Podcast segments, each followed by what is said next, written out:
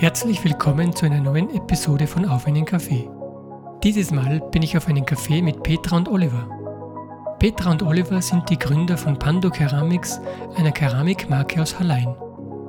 Die beiden erzählen mir, wie sie zum Töpfern gekommen sind und warum ihre Brennöfen im Geschäft stehen.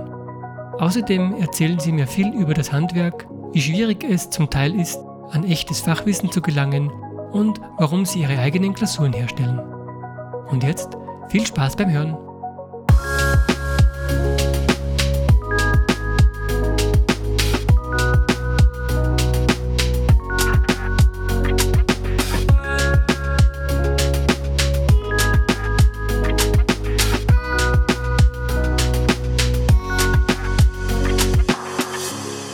Dankeschön, dass ihr euch Zeit nimmt für ein kurzes Gespräch. Und ähm, das Erste, was mir natürlich sofort ins Auge sticht, ist, du bist offensichtlich von da, offen hörbar ja. und du nicht. Woher, woher seid ihr? Ähm, ja, in Salzburg aufgewachsen mhm. und ja, immer irgendwo rund um Salzburg daheim gewesen. Mhm. Und ja, und Oliver? Ich komme aus Nordrhein-Westfalen, also so ähm, Bergisches Land heißt die Gegend bin nach Salzburg gekommen, weil ich mal so ein halbes Jahr oder Jahr, war nicht so genau der Plan, ich wollte einfach irgendwo anders mal arbeiten. Ich habe damals noch kellnert. Mhm. Mein Englisch war damals nicht sehr gut und wollte halt irgendwie ein deutschsprachiges Ausland, um mal was anderes zu sehen. Und habe dann nach zwei Wochen die Petra kennengelernt und jetzt sind es dann 20 Jahre ziemlich genau. genau. Aus Englisch ist nichts geworden. Und doch, ja, tatsächlich. Ja. Es kam dadurch einen kurzen Abstecher in die IT. Das so. habe ich dann Englisch lernen müssen. Mhm. Ja, genau. Okay, und was hat ihr beruflich ursprünglich? Also ich habe eine touristische Ausbildung mhm. und ähm, bin aber dann äh, in die Sachbearbeitung gerutscht, habe aber nach wie vor noch mit unseren Gastronomen und mit verschiedenen anderen Berufen zu tun gehabt. Da war ich dann äh, 15,5 Jahre ähm, tätig und jetzt seit einem Jahr bin ich, äh, habe ich dann gewechselt und bin im Sekretariat. Mhm. Genau. Und ich bin nach wie vor Vollzeit beschäftigt. Und du? Wo kommst du her beruflich? Das ist ja eine lange Geschichte. also bei mir wird es lange Geschichte. Ich habe ursprünglich Metallfacharbeiter gelernt, habe dann Kfz-Mechaniker drangehängt, bin aber neben der Lehre zum Kfz-Mechaniker habe ich angefangen zu kellnern, was mir dann mit 19 extrem taugt hat. Habe dann, weiß nicht wie viele Jahre in der Gastronomie verbracht. Habe dann, weiß nicht, so mit, wie alt war ich, 25, 26, glaube ich, dann Zugang kriegt zur IT über einen Bekannten von uns war dann sieben Jahre lang bei der Porsche Informatik in der IT als Systemadministrator. Hab dann mit Anfang 30 eine Kochlehre gemacht, weil das Büro halt nicht so für mich war. Bin Koch geworden und habe dann so die letzten zehn Jahre als Koch verbracht und nebenbei das Töpfern entdeckt. Und jetzt haben wir da. Nebenbei das Töpfern entdeckt, das wäre die nächste Idee. Wie, wie kommt sie zu dem, dass ihr jetzt Töpfern anfangt? Du bist Gastronomin, mehr oder weniger. Ja. Mit, mit, mit Umwegen. Ja, ähm, wir beide sind eigentlich äh, da ziemlich gepolt gewesen. Ähm, wir haben selber sehr hohes Interesse an Lebensmitteln gehabt. Ne? Mhm. Durch die Lehre und durch äh, das, dass wir dann sehr viele verschiedene gastronomische Konzepte kennengelernt haben, ähm, hat man dann eben auch gemerkt, äh, mit welchem Geschirr die unterschiedlichen Unternehmen arbeiten und was uns eigentlich gefällt. Nicht? Und dann war irgendwann einmal der Punkt da, ich glaube, wir haben wieder eine unserer Radeltouren gemacht, bei einem unserer Lieblingscafés gelandet. Und da haben wir halt dann geschaut, so, ja, wir haben Espresso getrunken, uns was Nettes, und das war gleich in einem netten Becher serviert. Äh, wir waren schon lange auf der Suche nach einem eigenen Geschirr und haben nie was gefunden. Und dann sitzen wir halt da so in einem kleinen Gastgarten und sagen, man, konnten wir uns das nicht selber machen? Und das war so der zündende Augenblick eigentlich, wo wir dann gesagt haben, ja, wie kommen wir dazu? Ähm, war das ein neues Hobby für uns? Schauen wir uns einmal an. Mhm. Wann war das ungefähr jetzt zeitlich von jetzt weg? Wie lange ist das her? Ich glaube, drei ja, 2020. Ja. 2020? Na, das war genau kurz nach Lockdown. Ah, wirklich? Okay. Ja. Nach dem ersten waren wir dann viel unterwegs. Unser genau. Urlaub äh, ist ins Wasser gefallen. Damals, wir haben ein Jahr gebraucht, bis wir das Geld von den ganzen von der Reise zurückgekriegt haben. Und äh, da haben wir halt dann geschaut, wie, wie schaffen wir das, was dann wir? Wir, haben, wir sind selber nicht so die Urlauber. Wir fliegen normalerweise nicht weiß Gott wie umeinander oder ähm, wir sind eigentlich gern daheim. Umrunden halt so Salzburg und Umgebung oder Österreich. Aber da war es nach Japan gegangen, hat ein wenig mehr gekostet. Und das haben wir halt dann wieder zurückgekriegt. Und dann haben wir gesagt, naja, wenn wir nicht auf Urlaub fliegen können, investieren wir das Geld halt anders. Mhm. Und da haben wir uns dann Stück für Stück nach Entscheidungen zu der Pfarrei eben so eine Scheiben geleistet und so ist das Ganze halt dann gewachsen. Mhm. Wie, wie, dass das halt irgendwie zu einem guten Essen gehört auch ein gutes Geschirr. Absolut, ja. Äh, dass wir auch gerne Gastgeber sind. Und War das dann da schon angedacht, dass ihr das auch beruflich machen wollt? War das einfach nur so als Jux?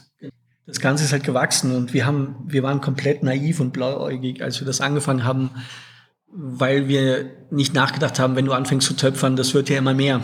Keramik verrottet nicht, also die, ähm, das sammelt sich und dann waren unsere Schränke irgendwann immer voller und dann haben wir angefangen, das Zeug zu verschenken. Nur kommst du dann auch irgendwann drauf, dass du nicht immer dein Zeug irgendwo abladen kannst, weil es sagt dann jeder, oh ja, ähm, vielen Dank. Danke. Aber es wird dann vielleicht auch mal viel und ist ja auch nicht von Anfang an immer alles so toll, was man so macht. Also mhm. ja. Und dann haben wir gedacht, dann müssen wir wohl verkaufen anfangen, weil dann haben die Leute sich selber entschieden, dass sie es nehmen. Ja, passt. Und so ist dann das dann in den Verkauf gegangen. Und da sind dann gleich ein paar Gastro-Kollegen aufgesprungen, die dann sofort was haben wollten. Und so ist dann irgendwann mal die Idee gewachsen, ja, man könnte es ja auch beruflich machen. Ja, und dann hat man sich in die Richtung dann gebildet, als man gewusst hat, okay, das wird jetzt ein bisschen ernster, haben uns dann mit damit befasst, wie kommen wir an Informationen, weil der Beruf ist ja schwer zugänglich, weil es gibt keine Ausbildung mehr. Es gibt ja. wenig Keramiker, die es noch machen und die sind alle sehr, also damals zumindest waren sie sehr unzugänglich. Wir haben dann viele E-Mails geschrieben, ob wie es ausschaut, kann man mal Praktikum machen, äh, wie sieht's aus, kann er Quereinsteiger, gibt es da Chance, dann den Meister zu machen, ist das sinnvoll? Und weil wir auch einen riesen Respekt vor dem Handwerk haben, einfach auch mal nachfragen, wie ist denn das, ist das sinnvoll? Ist der Beruf als Quereinsteiger überhaupt machbar? oder ist das sinnlos? Und, aber wir haben null Antworten.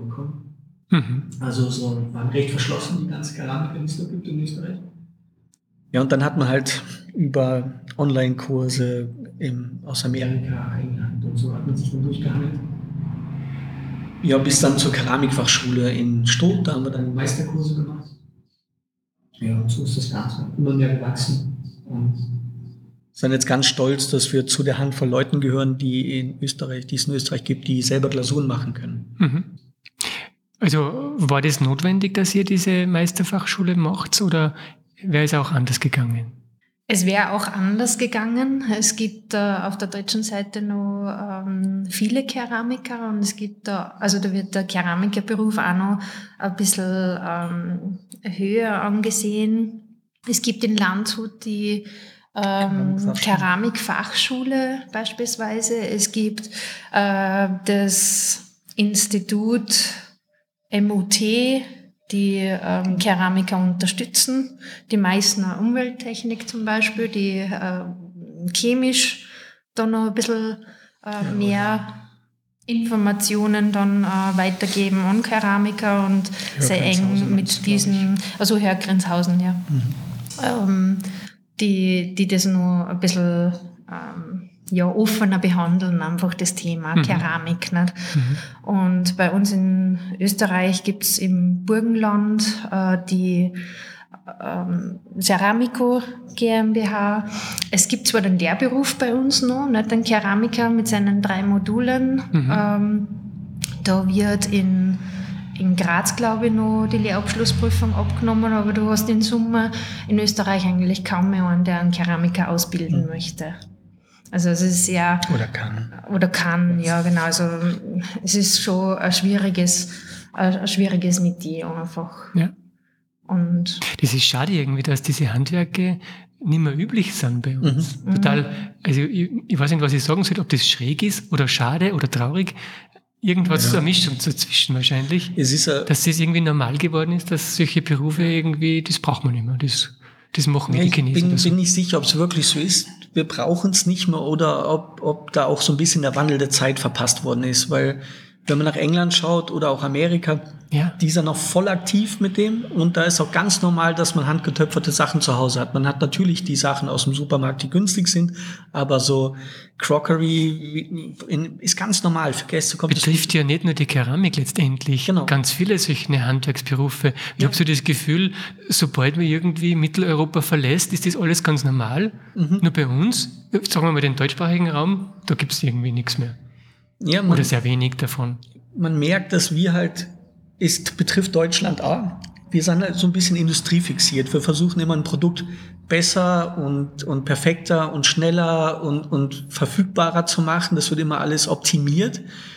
Das Vor allem preislich wahrscheinlich? Ja, natürlich. Und das mehr haben wir auch gemerkt in der Meisterfachschule, was, was merkwürdig ist, ist ein Handwerksberuf und man macht einen Handwerksmeister, aber ein großer Teil der Ausbildung ist die Industrialisierung, also die Vervielfältigung von Formen mhm. und wie ich das schneller mache und, und, und so und wo, was ich witzig finde, weil so schafft sich der Handwerksmeister selber, selber ab. ab ja. Okay. Aber ist ein großer Teil der Ausbildung hier. Und ja, ich glaube einfach, dass, dass der Wandel verpasst worden ist, weil zum Beispiel in Strob, da gibt es den berühmten Strober Ton, der war im, ja, vom Mittelalter weg, über die Barockzeit, war das ein bekannter Ton, ein gut zu verarbeitender Ton. Mhm. Der ist halt, man nennt das eine Frühsintermasse, der hat einen niedrigen Brennbereich. Mhm. Und mit dem Aufkommen des Geschirrspülers in den 60er, 70er Jahren gab es halt das Problem, dass in dem Brennbereich ist es schwierig, Glasuren zu machen, die das aushalten, die mhm. da nicht reißen oder stumpf werden. Und damit ist, hat der Stroberton so ein bisschen über die Jahre seine Bedeutung verloren. Aber es haben nur ganz wenig Keramiker geschafft, dann zu sagen, ja, passt, dann wechseln wir den Ton, wir wechseln die Masse, wir wechseln unseren Brennbereich, weil da hängt mit den Glasuren natürlich auch viel Wissen und Können dahinter, mhm. dass man das auch wechseln kann. Und viele sind dann einfach, also mit dem Verschwinden des Strobertons auch verschwunden. Und da ist nicht nur die Industrialisierung schuld, dass man gesagt hat, okay, ich kann jetzt mit dem Preis da nicht mithalten, sondern einfach auch verpasst worden, dass man, dass man sich fortbildet, dass man das Produkt ändert in die Richtung. Glaube ich, ist eine Vermutung. Ich meine. Denkt ihr, dass auch die Kunden äh, da quasi mit Schuld und Anführungszeichen tragen? Ich habe schon das Gefühl, dass aktuell und die letzten Jahre da wieder ein bisschen mehr Bewusstsein reinkommt, ja. dass die Leute wieder mehr danach suchen, was quasi ordentliches zu kaufen ja, auf jeden Fall. Und, und da bereit sind dafür was zu zahlen? Natürlich, die, ich meine, es gab Anfang, also von den 90ern weg bis in Mitte 2000, weiß nicht, also 2010er Jahre gab es diese Geiz Geilwelle. Kann, ja. Kennt jeder. Kennt jeder. Äh, hat doch jeder mitgemacht, glaube ich. Also wer hat nicht geschaut, dass er das gute Zeug so günstig wie möglich kriegt. Aber ich glaube trotzdem, dass ein großer Teil immer daran liegt, ähm, wie du dein Produkt vermarktest. Natürlich. Was nicht heißt, dass ich weiß, wie ich es machen soll. Wir sind da auch immer nur an der, äh, am Versuchen. Aber ich glaube, wenn du du musst dein Produkt einfach die die Wertigkeit deines Produkts an den Mann bringen. Also musst du schaffen, dein Bewusstsein dafür zu schaffen. Natürlich gehört auch eine gewisse Qualität zu, weil nur zu erzählen, dass dein Produkt gut ist und dann. Man muss das schon halten auch. Genau. Aber, aber wenn du das hältst, denke ich, dann rennt man bei den heutigen Kunden, vor allem bei den etwas jüngeren wahrscheinlich auch offene Türen ein. Ja, wobei so ganz jung sind nicht unser ganz unsere Zielgruppe, also nicht, dass wir es nicht wollen, sondern wir merken, dass so Anfang 20, die kaufen gern günstiges Geschirr, weil die wohnen in WGs oft und so und dann haben sie Schiss, das geht dann eh kaputt. Also wir merken, dass die voll Interesse haben, aber viele Gründe, warum sie es jetzt nicht kauft. Mit jung meine ich jetzt eh nicht unbedingt die 20er, sondern wenn man ein Geschirr kaufen denkt, dann denkt man eher an Omas. Ach so, ja. Oder halt, wenn man einzieht als Junger, dann eher was Günstiges. Aber mittendrin, die, glaube ich, sind genau die richtigen. Ja, ja. Also bei uns, wir merken so, ja, ab 30 aufwärts, so wo, wo vielleicht die erste Eigentumswohnung spruchreif wird, wo man sich dann oder zusammenzieht, wo das erste Kind unterwegs ist, jetzt ist Zeitpunkt, wo man sesshaft wird und dann sich einrichtet, da haben wir viel aber natürlich auch so viel Gelegenheitskäufer einfach, die vorbeigehen und sagen, mal cool, der Wasserkrug passt mir gut in die Einrichtung, mhm. ich mit. Aber ja. Das ist interessant, ich habe jetzt doch schon einige Gespräche geführt mit, mit anderen Handwerkern oder anderen Gewerben und im Endeffekt fast egal, mit wem ich sprich, ich kriege überall ungefähr die gleiche Rückmeldung. Ja. Es geht immer darum, dass die Kunden bereit sind, für Qualität zu zahlen oder Kunden, die suchen nach persönlicher Ansprache, nach, nach echter Beratung, nach, nach einem Ort, wo man hingehen kann und über das auch sprechen kann, ja. sie austauschen kann und nicht einfach nur geschwind, geschwind ähm, was, was zahlen und mitnehmen. Ja, ein, sehen wir auch so. Und, und das Qualitätsthema ist immer ein Punkt, der und lustigerweise, weil ihr eben Handwerker seid, die offensichtliche Handwerk betreiben, das eben mehr oder weniger am Aussterben war oder ist oder hoffentlich nicht, ähm, das habe ich auch schon öfters gehört. Zum Beispiel habe ich ein Gespräch geführt mit einem Schneider. Ähm, das war total spannendes Gespräch. Und, und der hat aktiv sogar ähm, Zeichen gesetzt und Taten gesetzt, damit sein Handwerk eben nicht stirbt. Ja, genau. Wichtig.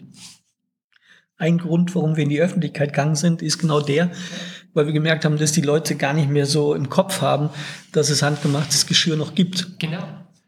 Und es überrascht mich immer wieder, was eigentlich nur alles gibt. Ja, genau. Und ähm, ja, war ein großer Teil, weil wir uns auch gedacht haben, jetzt, wenn wir es beruflich machen wollen, wie verkaufen wir es? Machen wir es wie alle anderen? Wir klappern die Töpfermärkte ab und Handwerksmärkte und Webshop vielleicht oder machen wir einen Laden und lassen uns einfach finden. Mhm. Und natürlich ist es mit Kosten verbunden und Pacht und so, das Zeug, also das musst du erstmal alles produzieren und verkaufen, dass du das zahlen kannst, das Arbeit dahinter.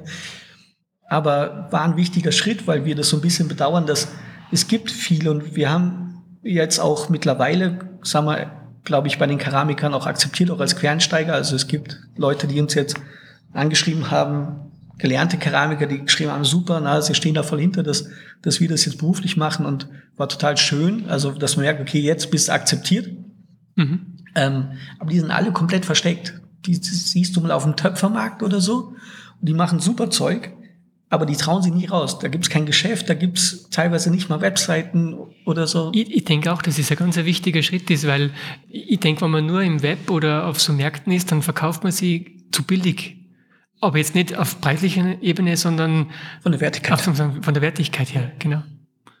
Und, und das braucht es einfach, glaube ich, ja, dass, genau. man, dass das man das auch wertschätzen kann, wie viel Arbeit und Musse und Hirnschmalz in so einem Ding steckt, ja. was auch immer man macht. Ja, ja, das ein, das ist die, eine, eine Riesenschwelle auch für uns. Weil die Leute, also viele Leute kommen rein, die haben uns irgendwie übers Internet gefunden und fragen an wegen Töpferkursen und kommen dann rein und sind dann ganz überrascht Ach so, auf dem Level seid ihr. Und dann müssen wir lachen, was heißt auf dem Level? Ach so, ja, na, weil gibt ihr wirklich Töpferkurse?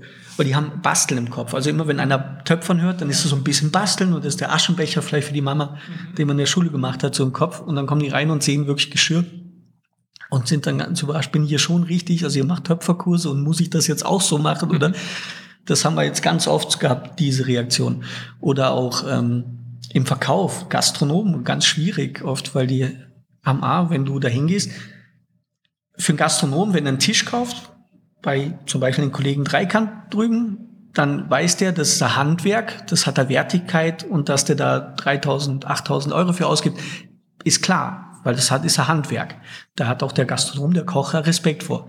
Wenn ich mit dem red, hat der einen Töpfer vor sich. Ja, der bastelt mir halt jetzt ein paar Teller wie viel Prozent kann ich den drücken? Also da ist die Respektschwelle ganz andere, das ist uns bewusst und die meinen das auch nicht böse, aber für die ist das halt so basteln. Die haben das nicht im Kopf, dass es ein echtes Handwerk ist und dass da viel, viel Arbeit und Hirnschmalz da drin steckt. Das kenne ich von wo. ja, Fotograf, kann ich mir vorstellen. Beim Film ist es ein bisschen anders, da ist die Respektschwelle nicht ganz so niedrig, aber beim Foto ist das leider schon so. Aber wenn man das dann ein bisschen erörtert und erklärt, das, kann man das ändern nicht. Ja. Ja, ja muss und das ist wichtig, weil die. Absolut. Und ähm, wenn ihr jetzt so einen Gastronomen ausstattet, dann hat der ja wahrscheinlich, weiß ich nicht, 10, 15, 20 Tische zum. Mhm. Ähm, wie, wie lange braucht ihr dann da, dass ihr so ein Service macht? Kommt ganz drauf an. Also bei uns kommt jetzt bisher zumindest noch nicht so der Würz, äh, der Wirt, Wirtshauskoch mhm. mit, mit, weiß nicht, 90 Sitzplätzen und so, weil da geht halt recht schnell viel zu Bruch. Also der kauft eher günstig ein. Ähm, da sind mir wahrscheinlich die falschen, sagen wir zu teuer, weil der weiß, da geht am Tag fünf Teller kaputt und das ist ihm dann zu schade, ist ja auch okay. Bei uns ist halt eher bisher so ein bisschen ein kleines Gourmet-Restaurant, die brauchen dann mal vielleicht 40 Teller da, 20 Schüssel davon und so. Mhm. Jetzt haben wir gerade vor kurzem ein Gespräch gehabt mit einem Restaurant, die in der Gegend eröffnen wollen. Die brauchen jetzt schon eine enorme Anzahl und möchten alles auf, der, auf dieser Schiene machen. Natürlich mega für uns. Ich stelle mir auch schön vor im Restaurant und das ein bisschen so handgemacht ausschaut. Ja, und ist natürlich, ist auch wieder so ein Ding, ähm, gerade die bekannteren Köche, die haben natürlich immer dieses, ja, ist ja für euch Marketing, wenn ich, wenn ihr unser Zeug bei uns stehen habt.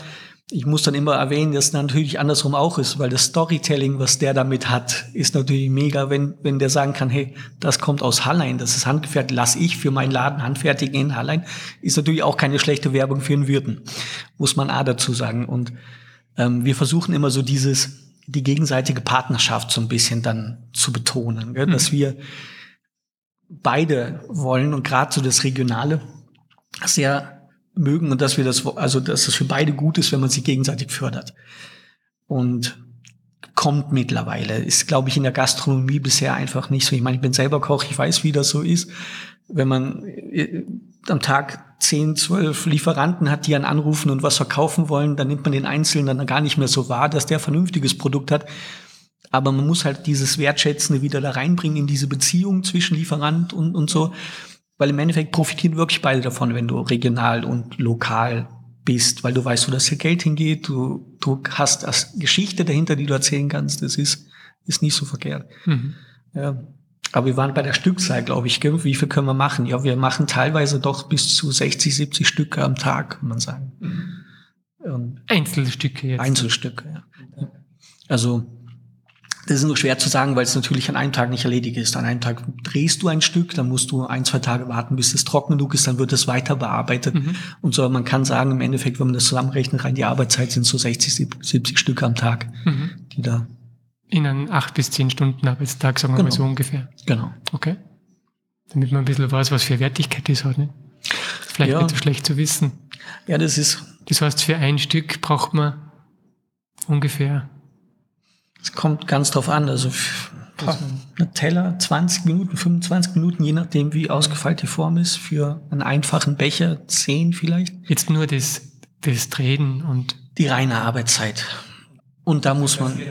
Genau, da muss man ehrlich sein, dass wir da wahrscheinlich viel Arbeitszeit gar nicht so mitrechnen, weil es zum Beispiel, ähm, ja, das Ganze muss relativ gezielt trocknen. Es wird recht oft abgedeckt, wieder aufgedeckt, dass es mhm. wieder trocknen kann und so. Und du räumst dann halt, weiß nicht, mal 100 Teile ins Regal und wieder aus dem Regal heraus und so.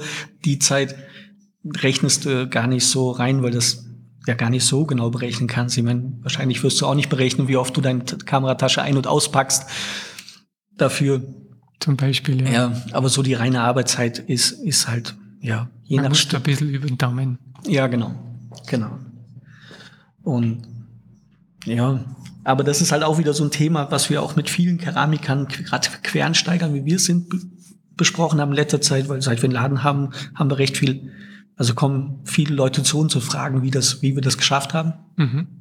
Und geben auch gerne Auskunft. Aber da ist halt auch immer so ein Thema, dass die, so Preise weil jeder sagt uns, dass wir zu günstig sind. Und wir sind relativ günstig, aber auch nur, weil wir es geschafft haben, durch die Gastronomieaufträge so viel Übung da reinzubringen, dass wir recht schnell produzieren können. Und das ist auch so ein bisschen eine Sache, ja, für mich so ein bisschen Preisethik. Ich kann, nur wenn ich jetzt ein neues Stück mache, wo ich noch mehr Zeit für brauche, kann ich einem Kunden jetzt nicht eine halbe Stunde verrechnen, wenn ich weiß, okay, das machst du hundertmal, dann brauche ich nur zehn Minuten. Das ist immer so eine Preisethik-Sache. Mhm. Natürlich muss man wir müssen davon leben. Und jetzt ist unsere Strategie halt, dass man genug verkauft und genug produzieren kann, dass man davon leben kann. Aber wir haben trotzdem Halleiner Preise, weil wir sind hier in, in einer traditionellen Arbeiterstadt.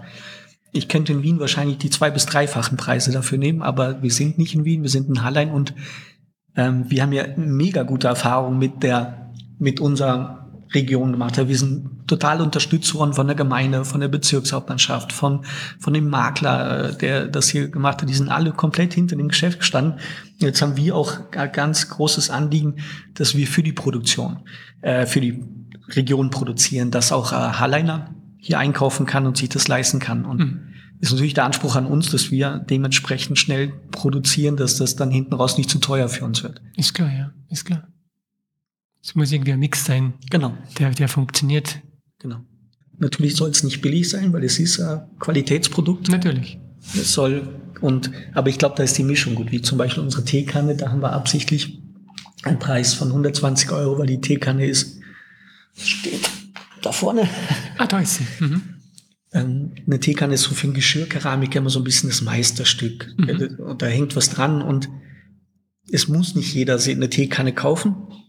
Und da kann man ruhig was investieren, weil da steckt viel Arbeit drin, viel, auch viel Gedanken dazu, wie, wie so ein Henkel ausschaut, dass man gut gießen kann oder so. Und ähm, deswegen darf die ruhig ein bisschen hochpreisiger sein. Also die Mischkalkulation macht es im Endeffekt aus, weil ich kann einen Becher, also einen normalen Häferl, müsste ich viel teurer eigentlich verkaufen, wie ich es jetzt tue. Nur dann darf wahrscheinlich keiner nehmen, weil ich weiß nicht, 30 Euro für einen Hefall wird kaum einer ausgeben. Das heißt, da muss ich ein bisschen günstiger sein und dafür werden andere Sachen wieder ein bisschen teurer. Da Mhm. ist die Mischkalkulation ganz Verstehe. glaube ich.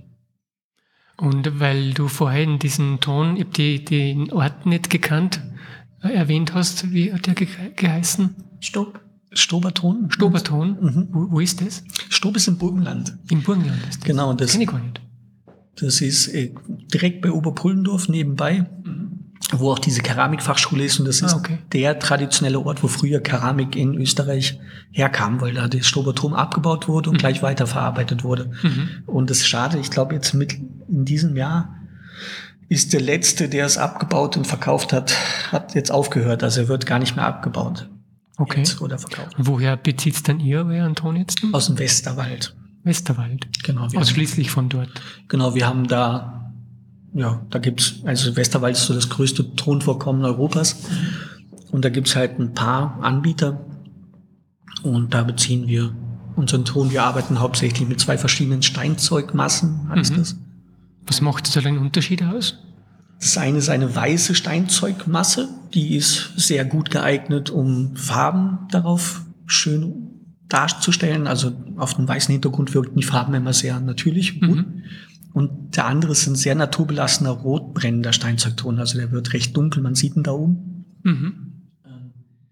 Der ist halt schön, weil der, der hat einen hohen Eisenanteil und das Eisen bei, bei einem Brand gibt es Gase ab, über 1000 Grad.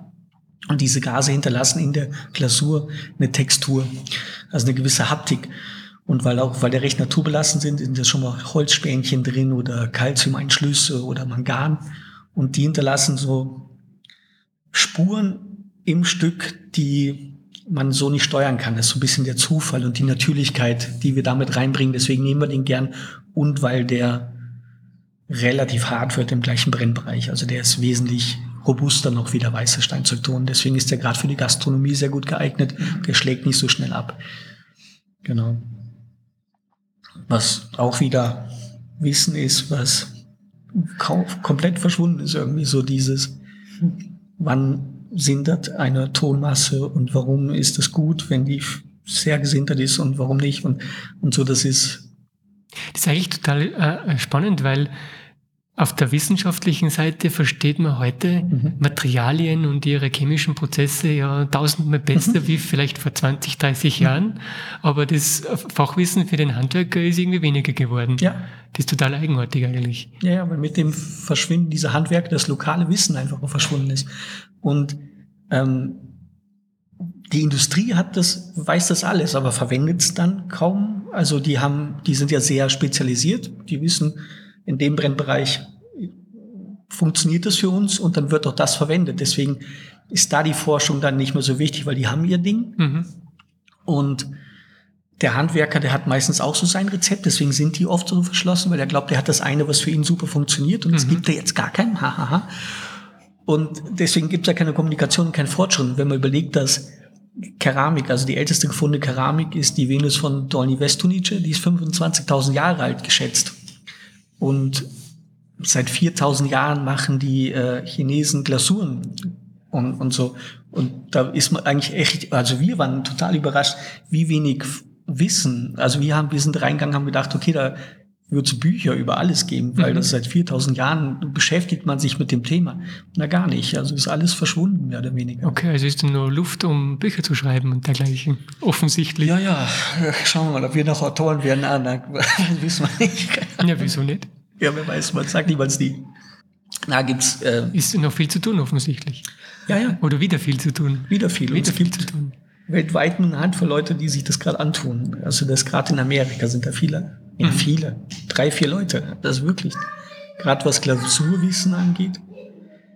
Weil ist auch komplett, ich weiß noch, meine Mutter, die hat genau gewusst, was ist Steinzeug, was ist Steingut und wie ist was zu behandeln und warum nimmt man, kauft man nicht schneller mal ein blaues Geschirr und so. Das hat man, das hat man früher gewusst. Noch bei meinem, also meine Mutter hat das noch gewusst. Heute kennt das keiner mehr. Wenn ich heute einmal erzähle, dass Glasuren giftig sein könnten, rein theoretisch, dann sind sie alle recht überrascht, weil Ach ja, wirklich? Das sind ja Glasuren, ja.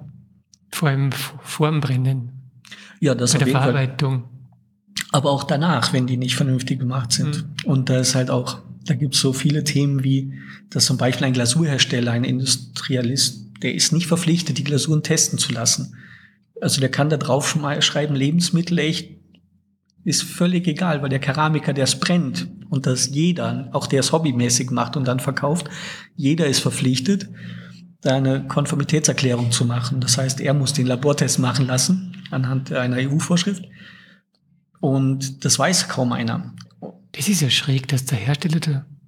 Ja, weil die sagen, der, der es dann letztendlich fertigt, und das ist ja der Brand, fertigt dann die Glasur, die er es dazu verpflichtet, weil es wirklich auch darauf ankommt, wie brenne ich das? Weil er kann schon eine, ich kann eine Glasur machen, die lebensmittelecht ist. Wenn die falsch angewendet wird, im falschen Brennbereich verwendet wird, ist sie trotzdem nicht so stabil, dass sie keine Giftstoffe abgibt. Mhm.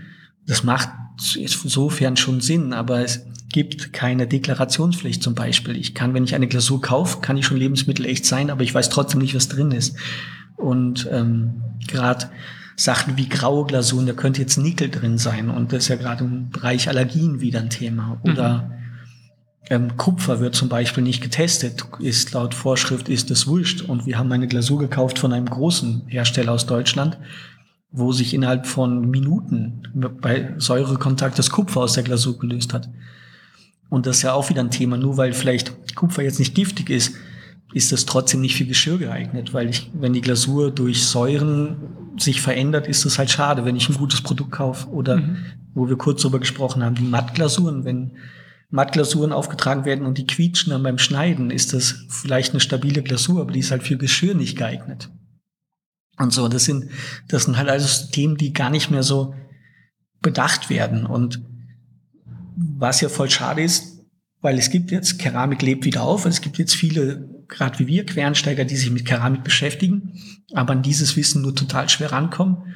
Und deswegen gibt es dann halt, kommt viel Blödsinn raus. Und ja, deswegen haben wir wieder, obwohl wir da gar nicht so der Fan von sind, deswegen machen wir auch wieder Kurse, weil wir gesagt haben, naja, irgendwer muss ja mhm.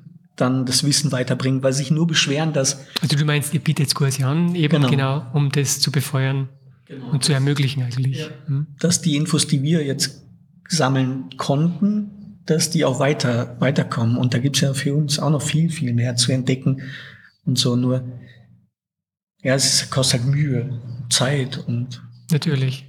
Und es spornt da gleichzeitig wieder an. Ja, ja, stimmt.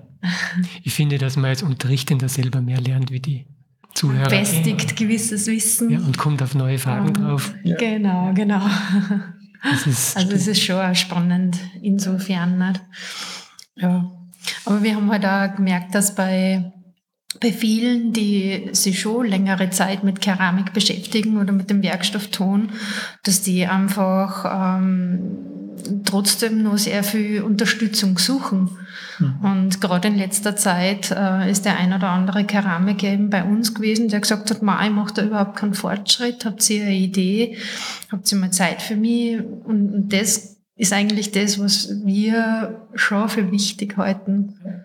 Und ähm, das äh, ist auch ein Grund für uns dann, dass man sagt, okay, da lesen wir uns noch mehr rein. Äh, vielleicht haben wir selber irgendwas noch nicht gehört. Ähm, ist auch wichtig für uns, kann man sich damit befassen und dann hat man den Kontakt zu dem anderen Keramiker, der sich Also die letzten, die haben sich halt total gefreut, weil die bisher nur auf Ablehnung gestoßen sind. Nicht? Und, und das ist einfach auch schön. Es ist einerseits schön, weil du immer noch dazu lernst und es ist schön, weil du den Kontakt zu anderen auch noch pflegen kannst. Ja, und da ein bisschen austauscht und herrscht. Hm. Ja, und es bringt dann auch aus diesem aus diesem Hamsterradl raus. Also man selber, wenn man sich dann einrichtet, man wird ja auch immer mehr spezialisiert auf gewisse Dinge. Und wenn man dann Kontakt mit anderen hat, dann ist es immer wieder eine Herausforderung, sich da herauszubewegen und wieder Neues auch zu lernen, weil es ist halt im Betrieb wichtig, dass man gewisse Sachen standardisiert, dass man schnell wird und nicht jedes Mal von vorne überlegen muss. Aber diese Standardisierung hat natürlich auch den Nachteil, dass du dann aufhörst, über den Tellerrand hinauszuschauen, weil bei dir ist ja schon alles standardisiert. Ist und, ja, und deswegen ist es ganz gut, wenn wir von außen diese Inputs kriegen und machen das auch gern. Und weil wir, ist glaube ich auch ein Grund, weil wir so ein bisschen aufzeigen müssen, ist ja immer so die Angst, glaube ich, warum auch wir am Anfang viel auf Ablehnung gestoßen sind. Ähm, der nimmt mir jetzt was weg weil ich habe jetzt schon Mühe, irgendwie Teller zu verkaufen und jetzt will da noch einer Teller verkaufen und dann wird das ganz schlecht für mich. Und glaube ich nicht dran, dass es so Denk sein wird. Nicht, ne? Weil ich glaube, je mehr das machen und je mehr das in die Öffentlichkeit kommt, desto größer wird das Interesse auch sein ja. aus der Öffentlichkeit. Dass die Menschen überhaupt erst wieder bemerken, dass es überhaupt gibt. Genau. Und wenn du ein gutes Produkt hast, wird es ja auch nur durch den Vergleich mit anderen Produkten gut. Also ähm, wenn einer besser ist wie ich, super. Kann ich was lernen vielleicht? Dann habe ich hoffentlich einen Austausch. Ist für uns eine Inspiration und ist einer noch nicht so gut wie wir, dann wirkt unser Zeug umso besser. Also es ist ja immer. Immer Win, Win. Ja, genau. Und ich glaube, dass das ist uns auch wichtig, weil die Leute wirklich überrascht sind. Man merkt, man, also wir hatten jetzt pro Woche bestimmt zwei, drei Hobby-Keramiker, die sich da gern mehr mit beschäftigen würden die am Anfang ein Riesenproblem haben, die kommen rein, sind dann ganz interessiert, aber trauen sich nicht zu fragen. Mhm. Und wenn dann so die ersten Fragen kommen und man merkt, okay, da, der will da in die Richtung, der will da mehr machen und fängt dann an zu beraten, dann sind wir voll überrascht, wie offen das ist. Und wir betonen dann aber auch immer, dass wir das aus dem Grund machen, weil wir dann die Hoffnung haben, dass die dann auch in Zukunft, wenn dann mehr draus wird und dass, dass die dann auch offen bleiben und nicht so diese ja, Scheuklappensicht an, mhm. weil sie bringt im Endeffekt jedem was. Und wenn ist das ein bisschen eine Mentalitätsfrage, dass die Verschlossenheit da so ist? Oder was denkt ihr, wo das herkommt? Um, ähm, ja, ich glaube schon, es ist äh, tief verankert in vielen Handwerksberufen. Um, ähm, ja, ich, ich hätte jetzt gleich zwei äh, wo, man, wo man wirklich spürt, dass da jeder für sich arbeitet und das ist eigentlich, es ist total schade, weil man merkt, ähm, der ein oder andere gibt auf oder findet keinen Nachfolger. Ja, aber warum? Ja, weil sie einen Wissen nicht weitergeben mhm. wollen. Ne? Mhm. Und deswegen ist das auch jetzt bei uns so, so gravierend. Oder auch eben gerade in Hallen. Nicht? Wir haben recht viele leere Läden. Ähm, auch heute, wenn wir wieder durchgegangen sind, haben wir es gemerkt, ähm, dass mehr als wir uns jetzt eigentlich gedacht haben, mhm. wieder frei ist. Nicht? Mhm. Und dann heißt oder ja, du unterhältst dich halt, nicht? Und dann heißt ja, der hat auch abgeben und äh, hm, er macht das aber ganz anders oder der hat keinen Nachfolger gefunden, äh, tut sich schwer, möchte jetzt in Pension gehen. Ja, es ist schwierig. Du meinst jetzt aber andere Handwerke? Andere Handwerker, andere ja. Also ob das jetzt, ich sage jetzt mal Bäcker. Mhm. Bäcker ist auch so, ist ein klassisches Handwerk. Jeder mag Brot, egal in welche, ob süß, ob sauer, ähm, für die Mittagsjausen, aber, aber keiner schätzt das, das, oder wenige schätzen das Handwerk nur so. Ne? Mhm.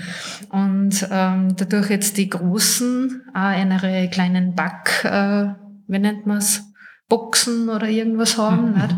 und dann eigentlich nur noch fertige Teiglinge geschoben werden, ich, ist das halt dann auch wieder. Ich glaube nicht, dass es so ist, dass keiner das Handwerk schätzt. Ich glaube, das Handwerk würde sehr geschätzt, wenn die Leute mir mitbekommen würden, dass es ein Handwerk ist und nicht ja. einfach nur der Bäcker 08. Da waren wir wieder dabei. Ja, genau. Ja. ja. Ich glaube, dass das Handwerk sehr geschätzt wird. Man muss nur betonen, dass es Handwerk ist. Man muss das wieder bringen. Und das ist so die Sache, ich glaube, das auch ist, ist bestimmt eine Mentalitätsfrage. Ähm, ich meine, das hat ja, so Handwerk hat ja im mitteleuropäischen Raum eine Riesentradition und diese Handwerksgilden, die waren ja auch früher dafür da, ein Handwerk zu schützen und dass nicht jeder so diese Handgriffe mitbekommt, die der eine kann, der andere halt noch nicht und so. Ist, glaube ich, schon bei uns sehr verankert, dass man sich nicht in die Karten schauen lässt. Auf der anderen Seite, ähm, ja, weiß nicht, früher war es schon so, wenn man Interesse an einem Handwerk gezeigt hat. Also ich komme aus einer Handwerkerfamilie, mein Vater ist Maurer und Stuckateur. Wenn ich dann irgendwie mit auf dem Bau war als kleiner Bub, die haben schon, jeder war interessiert, dass er zeigt, was er kann. Ist, glaube ich, heute aber auch so ein bisschen äh, ein Wandel in der, in der Mentalität, dass jeder sich selber wichtiger nimmt. Also es ist jetzt auch, wenn wir mit Keramikern reden, reden, das sind keine Handwerker, das sind Künstler. Also die sehen sich als Künstler und da wird diese Kreativität immer sehr betont. Und der handwerkliche Aspekt, der gehört halt irgendwie dazu. Und das ist schade, weil da steckt nämlich so ein bisschen viel Ego drin und da ist wichtiger, wie ich durch mein Stück wirke, als wie man Stück wirkt. Und deswegen will das keiner abgeben, weil das ja so große Selbstidentifikation hat. Das ist und jeder hat immer so Angst, das wird danach gemacht. In, in anderen Ländern, Japan, China und so, die, äh, da ist ja, also die machen, Chinesen kopieren ja nicht alles und freuen sich dann darüber, dass sie kopiert haben, sondern das hat ja schon auch mit der Mentalität zu tun. Das gut kopieren ist ja auch ein bisschen ein Kompliment und da wird ja Wissen noch eher geteilt. Also wenn einer eine gute Idee hat, gehört die Idee der Gesellschaft und das kann dann jeder nachmachen. Und ist auch nicht immer so eh klar. Also Business ist Business, ist logisch. Natürlich. Aber das ist, glaube ich, schon, wir müssen mehr Emotionen, glaube ich, einfach da rausnehmen. Und ich bin stolz auf mein Handwerk. Aber wenn jetzt einer die gleiche Butterdose herstellt wie ich und das Design, das kommt von uns, dann ja, hat das hoffentlich gut kopiert.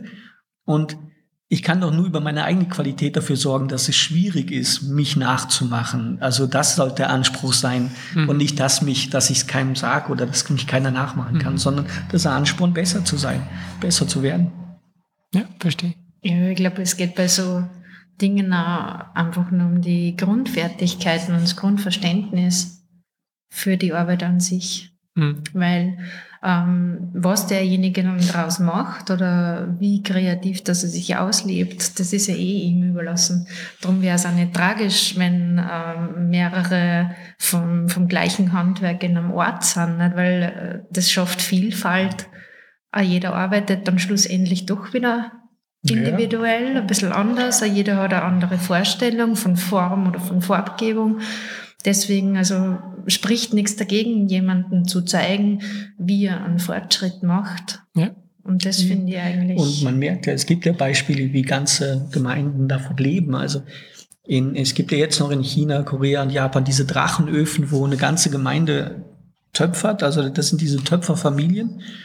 Und zusammen wird dann zweimal im Jahr dieser Riesenofen befeuert für eine Woche lang, wo dann alle ihre Produkte drin haben. Mhm. Und so funktioniert das. Und ähm, natürlich ist ja jeder drauf bedacht, dass er so möglichst viel verkauft, aber jeder hat dann so seinen Stil oder ein bestimmtes Produkt, was nur er hat. Und mit diesem gegenseitigen Respekt kommt aber dann jeder im Dorf aus. Also da leben die von. Ich meine, die sind jetzt auch, glaube ich, so langsam am Aussterben, so, äh, teilweise zumindest. Mhm. Aber ich glaube, dass das schon funktioniert mit einer, einem respektvollen Umgang, kann man das Handwerk einfach in den, in den Mittelpunkt stellen. Und da geht es nicht so um den Einzelnen. Deswegen haben wir ja auch nicht irgendwie draufstehen ähm, Petra Balkenspiel Keramik oder Oliver Eschmann Keramik, weil es da gar nicht so um uns geht. Wenn jetzt einem unsere Stücke gefallen, dann freuen wir uns natürlich sehr. Und wenn einer sagt, super, das kriege ich nur bei euch, freuen wir uns noch mehr. Aber es geht jetzt uns nicht vordergründig darum, dass wir uns da präsentieren wollen, sondern wir wollen ein Handwerk machen, von dem wir leben können, mit dem wir Spaß haben. Also für unseren Lebensunterhalt sorgen, mit etwas, was wir produzieren können, selber produzieren können. Und wenn das gut ankommt, ja, freuen wir uns. Schöner Gedanke. Ähm, ihr habt vorhin angesprochen, dass ihr einer der wenigen seid, die selber Glasuren machen. Was hat es mit dem auf sich? Oder was, was macht es so schwierig? Oder? Ah ja, klar. Glasuren ist der schwierige Teil eigentlich von der Keramik. Also das Töpfern an sich ist immer das, wo die Leute, die jetzt sich mit Keramik nicht beschäftigen, die denken an das Töpfern, an die Arbeit. Aber eigentlich sind die Glasuren der schwere Teil. Ähm, Weil? wo fange ich an? Also Glasuren bestehen aus verschiedenen Komponenten. Ich habe ein Glasbildner, das ist meistens Silizium. Der, der schmilzt aber erst bei 1700 Grad ungefähr. Jetzt brauche ich ein Flussmittel, was den Schmelzpunkt von dem Glas herunterbringt, weil es gibt keinen Brennofen, Entschuldigung, der bei 1700 Grad funktioniert. Also ich muss es irgendwie runterbringen, diesen Schmelzpunkt, und das geht. Würde die Keramik 1700 Grad aushalten beim Brennen? Genau. Das ist der springende Punkt im wahrsten Sinne des Wortes. Das ist der springende Punkt, ja genau. Und halt die, die, der Ofen ist ja teilweise auch aus Keramik, also aus mhm. Feuerleichtsteinen gebaut. Ja. Der hält das auch nicht aus. Und also es wird in, über 1300 Grad gibt's schon in der Industrie, gibt's solche Sachen, aber für einen Keramiker schwieriger. Und man muss auch überlegen, historisch gesehen mit einem Holzbrennofen als 1300 Grad zu machen, ist halt auch nicht einfach. Mhm. Und so muss man halt diese Temperatur äh, herunterbringen. Das macht man mit Flussmitteln. Und ein Flussmittel kann zum Beispiel Calcium sein oder mhm. Magnesium. Das setzt den Schmelzpunkt herunter. Und dazu kommen dann halt farbgebende Komponenten oder mattierende Komponenten. Und habe ich noch vergessen, ja, ein Stabilisator, genau, den brauchen wir an, dass die Glasur im geschmolzenen Zustand halt auch am Scherben, also in gebrannten Ton nennt man Scherben, nicht sofort runterrinnt wie Wasser, brauche ich einen Stabilisator, der das viskos hält. Und da geht's jetzt drum um diese Mischung, das Errechnen, wie mache ich so eine Mischung, dass ein Resultat herauskommt. Und das ist in dem Brennbereich, wo wir uns befinden, ähm, oft gar nicht so einfach, weil wie wirkt die Farbe dann? In einem, also in einem Brennbereich von unter 1000 Grad kann eine Farbe strahlend sein und wunderschön. Und wenn ich damit rauf war, dann ist die gar nicht mehr wahrzunehmen, weil die so abdunkelt oder so. Und ähm, ja, diese Mischungen sind schwierig. Dann ist das Glasieren in sich. Der Vorgang ist relativ schwierig, weil die, unsere Stücke werden hauptsächlich getaucht. Das heißt, es sind ähm, diese Glasurstoffe, das sind alles Gesteinsmehle oder ähm, Metalloxide sind also nicht gelöst, die sind halt eben nicht gelöst, es ist eine äh, Dispersion, Suspension. Also sie schweben im Wasser mhm. und ich muss jetzt eine, äh, die, die spezifische Dichte einstellen können und ich muss die Viskosität einstellen können. Und das muss ich zum Beispiel, kann man das steuern mit Sachen wie Bittersalzen oder Soda oder so. Und dass ich, weil ich brauche genau die richtige Dicke, ich brauche genau die richtige Viskosität, dass ich den Glasurauftrag habe, den ich brauche. Deswegen sieht man zum Beispiel so viel ähm, halbglasierte Keramik mittlerweile. Weil da ist nicht so schlimm, dass wenn die Viskosität nicht passt oder die, der Glasurauftrag nicht passt, weil wenn das ein bisschen runterläuft, ist es nicht so schlimm, es bleibt nicht kleben. Oder mhm. und so wie wir das betreiben, wird's halt richtig schwierig, weil wir haben genau bis zum Fuß glasiert und wenn die sich ein bisschen bewegt, die Glasur, dann klebt das beim Brand an der Ofenplatte fest und ist dann nur schwer zu lösen und wird man beim Schleifen, nach dem Schleifen noch sehen. Das wäre wär kein schönes Produkt einfach mehr. Mhm. Und das ist deswegen, weil das halt gerade, wenn man damit anfängt, unheimlich kompliziert wirkt, diese ganze Chemie, die dahinter steckt. Und ähm, ja, das wirkt halt mörderkompliziert und deswegen will sich da keiner mit beschäftigen und macht auch keiner mehr. Und wir haben selber von einem Glasurfabrikanten gesagt bekommen, dass es überhaupt keinen Sinn macht Glasuren zu mischen, weil das gibt's ja bei ihm alles viel günstiger und viel besser und, und so. Und da steckt halt viel Arbeit hinter. Also für die graue Glasur, die du vor dir siehst, das waren fast sieben Monate Arbeit und 65 Iterationen dieser Glasur haben wir brennen müssen, bis wir da hingekommen sind, wo wir jetzt dann sind. Mhm. Ja, und deswegen macht's einfach keiner als Arbeit. Und es gibt ja alles zu kaufen. Es gibt industrielle Glasuren und so. Ja. Aber das haben wir dann wieder bei der Wertigkeit, wo wir ja, nicht gesagt haben. Bei der Wertigkeit, sondern aus unserer Sicht ist es so, wenn ich nicht weiß, was drin ist, weiß ich auch nicht, was ich verkaufe. Und ist dafür, bin ich wahrscheinlich auch als Koch äh, zu sehr geimpft drauf, dass ich kein Produkt abgebe, wo ich nicht wirklich weiß, was drin ist oder wo, wie, wo ich nicht weiß, wie das wirkt, weil das sind ja gerade bei der Keramik, das sind Langzeitwirkungen. Wenn ich dann es wird, also wenn wir die Glasur testen lassen, wird auf Blei, Cadmium, Antimon, Bohr und, habe ich noch was vergessen? Und Zink getestet. Mhm. Also diesen lasst ihr machen dann. Genau. Aber wenn... Äh, Solche Labore gibt's? Ja, ja, genau, das schicken wir ein nach Deutschland und kriegen dann zwei, drei Tage später den Glasurtest.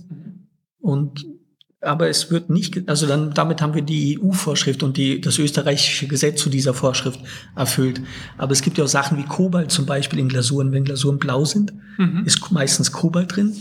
Und Kobalt ist halt Rattengift im Endeffekt. Also Kobalt ist hochgiftig eigentlich.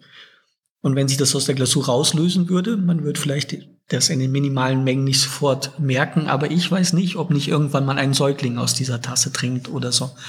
Deswegen haben wir halt, wenn wir mit solchen Stoffen arbeiten, ein sehr, sehr großes Bedürfnis zu wissen, was ist das wirklich für eine Glasur, woraus besteht die, was ist drin, ähm, dass ich einschätzen kann, wie sicher die ist. Mhm. Und das ist halt, ja, dieser, das ist so in den Köpfen drin von den meisten, ich kaufe eine Glasur und der wird schon wissen, was drin ist. Der Hersteller weiß ja, was drin ist. Ja, aber die verkaufen das Zeug und sind nicht verpflichtet. Denn der ist auch nicht haftbar, wenn ich damit Schaden anrichte, sondern ich bin haftbar. Deswegen geht für uns, und, und da kriegen wir recht viel Kritik von Keramikern, ähm, für uns geht kein Weg dran vorbei. Wenn du Keramik machst, gerade wenn du Geschirr machst, mach deine eigenen Glasuren, weil also ist nicht nur ein Alleinstellungsmerkmal, sondern äh, ist es wichtig, weil du nicht weißt, was du anrichtest damit. Und abgesehen davon macht man sonst nur das halbe Handwerk. Ja, das ist so eine Streitfrage. Also das ist eine Streitfrage vielleicht, aber. Ja, ja, ich sehe es auch so, klar. Aber es ist halt ein Riesenaufwand. Also Glasuren ist, ist ein wesentlich höherer Aufwand wie das Töpfern an sich. Ja, verstehe.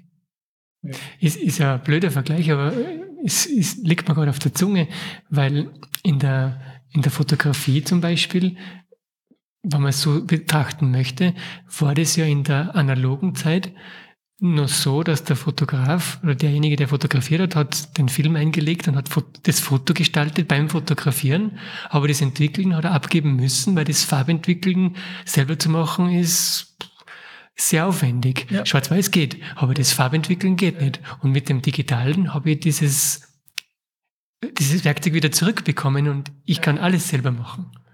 Ja, aber das ist ja.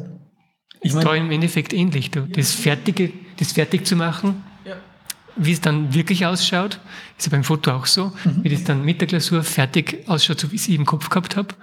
Ähm, das kann ich nur machen, wenn die Glasur auch selber ja, macht. Das ist ja auch, glaube ich, bei euch Fotografen so, dass die Frage ist, ein Digitalfoto, muss das fertig sein, wenn das aus der Kamera kommt? Oder darf ich es nachbearbeiten? Und ich denke halt auch, dass Nachbearbeitung ist ein Handwerk. Also das, das, das ist ein Riesenteil davon. Ja, ja und das da gibt's halt auch Leute, die es unheimlich gut machen und Leute, die es halt nicht so gut machen. Und das ist, also das Nachbearbeiten ist, für, ist ein Riesenhandwerk eigentlich. Ja.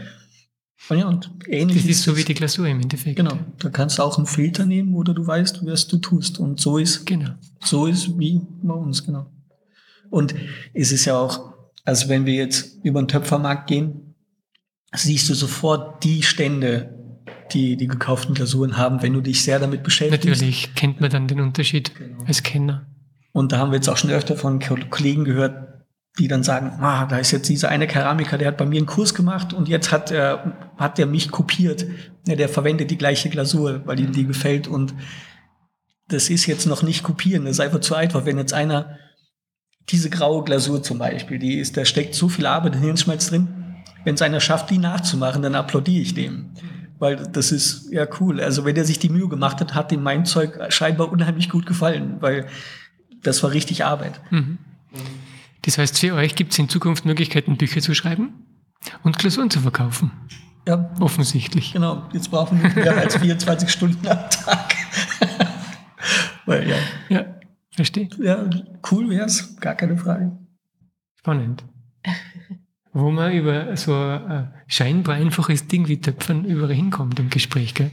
Ja, ist, glaube ich, mit allen Sachen so. Oder wenn genug Leidenschaft dahinter steckt, dann kann man ist wie beim Musikinstrument, glaube ich, wenn so ein bisschen Lagerfeuergitarre lernst sehr schnell, so drei, vier Akkorde greifen und ein bisschen dazu singen, lernst schnell. Aber wenn dann die Leidenschaft kommt, dann kommst du ja eigentlich immer so vor, als wenn du nichts kannst und investierst immer mehr Arbeit. Und genauso geht es uns halt bei der Keramik, wenn die Leute jetzt begeistert sind und sagen mal, das schaut alles so gleich aus, wir sehen immer nur die Unterschiede. Mhm. Also wir sehen immer nur, okay, die Tasse ist ein bisschen krumm, die Tasse ist ein bisschen größer, die Tasse ist ein bisschen kleiner. Und die Leute können tausendmal sagen, ja, aber das ist ja das Wichtige, ist ja das Schöne. Als, als der, der es macht, hast du eine ganz andere Sicht auf das und man sieht immer nur die Fehler und aber das treibt natürlich auch an. Das treibt an. Habt ihr da sowas wie Schablonen, damit ihr da Absichtlich nicht. Nein. Absichtlich nicht? Na, es gibt natürlich, man kann Gipsformen machen oder man kann. Nein, ich, ich meine jetzt so Formen, aber wenn ich jetzt den, Becher mhm. öfters machen will, damit der Durchmesser zumindest mhm. ungefähr. Ja, es gibt.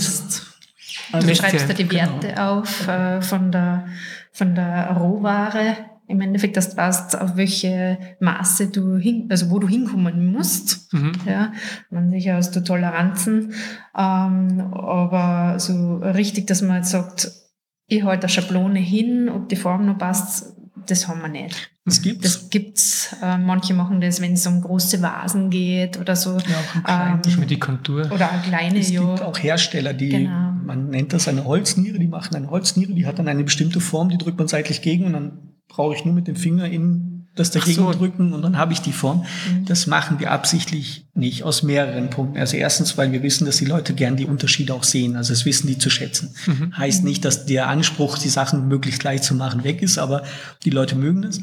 Das zweite ist, ähm, ich muss ja eine gewisse ja, Zuverlässigkeit meinem Kunden bieten. Wenn der, der hat Tassen bei mir gekauft, jetzt hätte er gerne noch zwei mehr oder dem sind zwei kaputt gegangen dann braucht er die wieder. Und wenn ich das ohne diese Schablone nicht herstellen kann, dann ist vielleicht ganz blöd, wenn ich an die mal nicht rankomme. Oder ich muss mich jetzt noch damit besch beschäftigen, Schablonen an anzufertigen.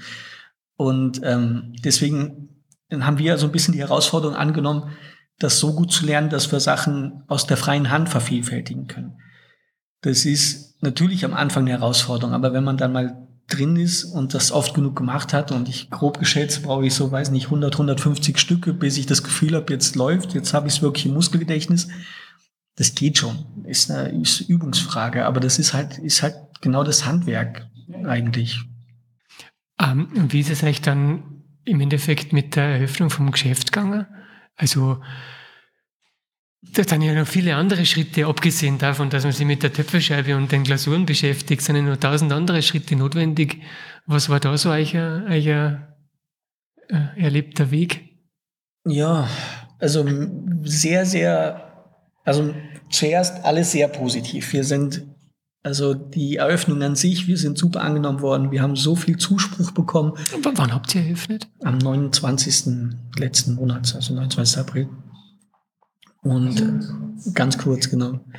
Und da war so viel Unterstützung und so eine ehrliche Freude einfach bei den Leuten, die uns dann hier besucht haben, wo, man, wo wir ganz überwältigt waren, weil wir das eigentlich für sehr selten halten, dass man sich noch für andere Leute freut, so ein bisschen oder, oder so. Und das war bei uns ganz, ganz extrem, dass die Leute uns gedrückt haben und, und so. Und aber durch die Bank von unseren Verpächtern äh, bis zu dem Immobilienmakler, Leute aus dem Bekanntenkreis, Leute, die uns nur von Instagram kennen, die dann von Berchtesgaden rübergekommen sind, um, um mitzumachen und so.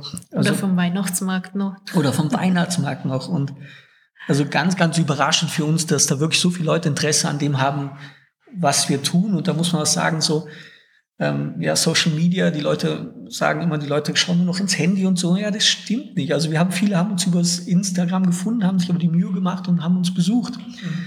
Und, und so. Also unsere Gesellschaft ist noch nicht ganz so schlecht, wie man immer sagt. Also war, war ganz klasse. Na, die Oder vielleicht kommt ein bisschen äh, eine Kehrtwende auch wieder.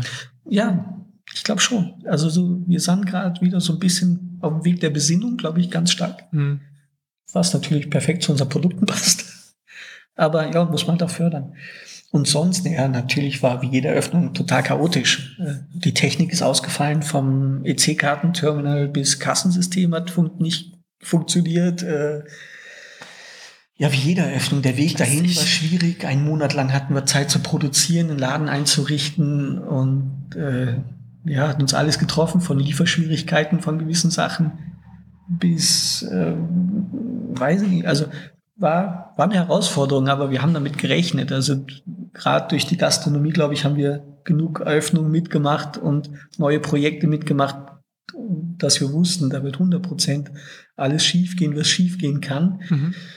Und waren zumindest mental darauf gefasst. Ja. Im Endeffekt kann man es erst wissen, wenn man es erlebt hat. Ja, genau. Genau. Und das ist immer so. Ich habe noch nie eine Veranstaltung erlebt, die funktioniert hat, sondern zu 100 Prozent. Also du kannst, das ist alles sehr, sehr gut geplant und dann musst du einfach auf das reagieren, was passiert. Ja. Genau. Und jetzt muss man sagen, so läuft. Also wir haben so wie es jetzt ist, könnten wir natürlich noch nicht davon leben, aber ist schon wesentlich besser angenommen, als wir wirklich gehofft hatten. Mhm. Und das ist sehr, sehr positiv. Also die ersten Schritte sind geglückt, kann man im Endeffekt sagen. Ja. Schon, absolut. Das ist schön. Ja. Und im Augenblick gibt es eure Dinge nur wirklich hier in dem Geschäft zu kaufen. Na, wir haben auch einen Webshop, der ist nur ganz schlecht ausgestattet, weil wir gerade zu gar nichts kommen, weil wir alles selber machen. Wir machen Fotos selber, wir machen, betreiben den Webshop, die Website selber. Und allein das, ja, das Bearbeiten der Fotos und so muss ich dir nicht sagen. Und ich bin halt kein Profi, ich brauche da wahrscheinlich zehnmal länger wie du. Mhm. Äh, ja, kostet halt Zeit. Und jetzt gerade gestern haben wir uns da hinten in der Ecke unseren Fototisch eingerichtet oder wir sind gerade dabei, den einzurichten. Und dass wir jetzt unsere neuen Produkte auch wieder ins Web stellen können, weil wir schon gehört haben, dass die Leute schon sagen, naja, bei euch im Webshop ist ja nicht viel los. Und das ist so das, was uns jetzt im Nacken sitzt.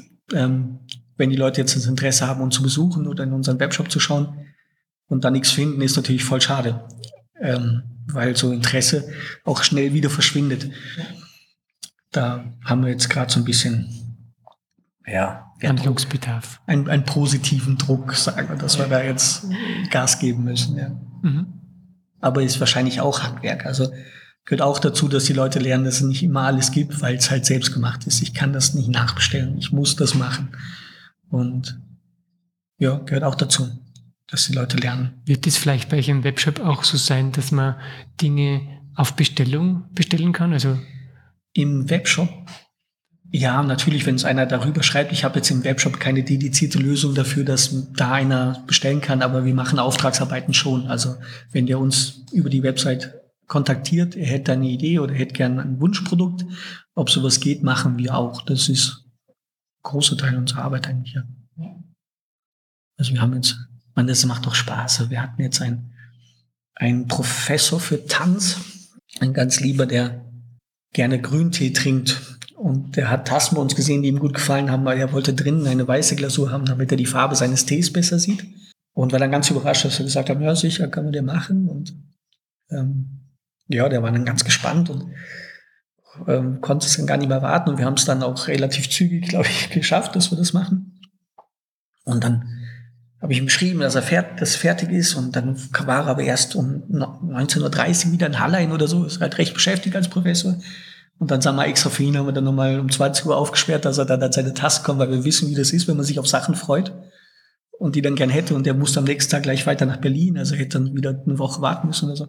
Und der, das war dann so mega lustig, wie der sich gefreut hat darüber und wie begeistert der ist, wenn das so läuft und das ist halt, das ist halt gerade bei so Auftragsarbeiten immer, immer total klasse, weil für uns ist es spannend, weil jedes Mal die Frage ist, okay, wir haben das jetzt so gemacht, wie wir den verstanden haben. Gef gefällt's dem jetzt auch so? Und da muss man sagen, dass wir jetzt nicht 30 Jahre Erfahrung in dem haben, was wir tun. Und äh, diese Abgebrühtheit einfach noch nicht entwickelt haben. Ne? Das ist vielleicht manchmal nicht so schlecht. Na, ich glaube schon, dass es so ist, ja. Also das kenne ich als Koch, dass gewisse Sachen einfach ganz gut sind, wenn einem das nicht so viel ausmacht. Das haben wir noch nicht. Also das ist sowieso noch sehr in der Phase, dass es jedes Mal extrem spannend wird gerade. Auch wenn wir Gastronomen beliefern oder so, die so extra Wünsche hatten. Und dann fährst dann, weiß nicht, mit 60 Tellern dahin und fragst dich, pff, hoffentlich findet er jetzt nichts, was dem nicht gefällt. Hm. Und ja, bis jetzt ist immer alles ganz gut, muss man sagen. Also wir hatten noch keine Reklamation bisher.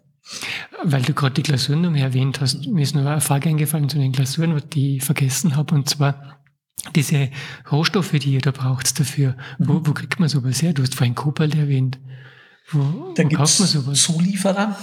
Es gibt ähm, ja, Händler in, in Deutschland zum Beispiel, da bestellen wir in der Nähe, in Bayern ist, hat er eine Filiale und teilweise müssen wir über Zeug aus Irland ordern, weil es das hier in der Gegend nicht gibt und so. Aber darf man das kaufen? Ja, ja. Ohne ja, jeder. Ähm, manche sichern sie ab. Wir haben zum Beispiel für Kobalt haben wir unterschreiben müssen, dass wenn wir wen damit vergiften, sind wir selber schuld. Und so, ähm, so Sachen bin ich sicher, welche gesetzliche Bedeutung das dann im Endeffekt wirklich hat. Die haben versuchen, halt sich abzusichern, ist klar. Mhm. Aber die meisten Sachen sind wirklich frei verkäuflich. Das sind, ja, wie gesagt, das meistens Metalloxide und, und Gesteinsmehle. Und ja, ganz giftig wäre zum Beispiel Blei in einer Glasur, das wird heute kaum noch verwendet. Mhm. Und Blei ist frei erhältlich. Nein, nein, da gibt's nicht. Gibt's eigentlich. Ja, das ist auch teilweise das Gefährliche eigentlich, dass da jeder loslegen kann, wie er will und es so wenig, wirklich wenig gute Literatur mhm. dazu gibt. Also wir haben fast alles, was Glasuren angeht, aus Amerika und England. Und jetzt werden die Amerikaner ja oft kritisiert für ihre Ingenieurskunst, weil da fühlen wir uns in Mitteleuropa ja sehr überlegen. Aber was so das angeht, Keramik, sind, die, sind das die einzigen, die so richtig aktiv sind. Mhm. Also klar, in Asien passiert viel, aber da kriegt man halt schlecht Infos, weil Englisch ist da die Hürde. Die sprechen meistens nicht so gut Englisch. Und teilen jetzt auch nicht so gern mit nicht-Japanern oder nicht. Äh, ich glaube, die Koreaner sind sehr zugänglich, aber halt englischen Hürde. Und aber in Amerika ist halt, gibt's noch, ja, ich glaube, drei, drei Leute, die, die wirklich aktiv da Wissen verbreiten. Das ist Tony Hansen, äh, John Britt und Matt Katz. Das sind so Glasurgurus, die halt sehr viel Interesse haben. Ich meine, ja, die machen auch Geld damit, aber äh, die echt viel Wissen haben. Und wir sind, die sind, haben alle schon ein gewisses Alter. Wir sind gespannt, wenn die weg sind, was, was passiert dann, was ist mhm. dann. Äh, weil da war wirklich viel Wissen dabei, wo wir auch im Strob in der Keramikfachschule gemerkt haben, okay, das ist hier nicht so geläufig, mhm. merkwürdig. Weil ist es zum Beispiel in Mitteleuropa, das ist ein ganz gutes Beispiel, glaube ich, ist es so, wenn ich einen Keramiker frage, äh, wie der seine Keramik brennt, dann sagt er mir so Sachen wie 1230 Grad. Und wenn ich einen Engländer oder einen Amerikaner frage, dann sagt er mir Cone 6 oder Cone 10. Und der Unterschied ist einfach, ist wie beim Kuchenbacken. Wenn ich einen Kuchen backe, ist egal, wenn ich den 20 Sekunden bei 200 Grad reingestellt habe, da ist eigentlich gar nichts passiert. Die Frage ist immer, wie der Kuchen auf zu diesen 200 Grad kommt oder wie lange die, er diese 200 Grad erlebt. Mhm. Deswegen, wenn der Keramiker sagt, ich brenne das bei 1230 Grad, das hat so gut wie gar keine Aussage. Ja. Ähm, der, dieser Cone, also Kegel, den die erwähnen, da geht es um einen Segerkegel, äh, mit dem kann ich feststellen, die, also die Hitzewirkung feststellen. Mhm. Der, das ist ein Kegel und wenn er eine gewisse Hitzewirkung hatte, fällt der um. Und anhand der Biegung, die der hat, kann ich ungefähr abschätzen, welche Hitzewirkung meine Glasur erlebt hat. Und das ist viel, viel präziser. Mhm.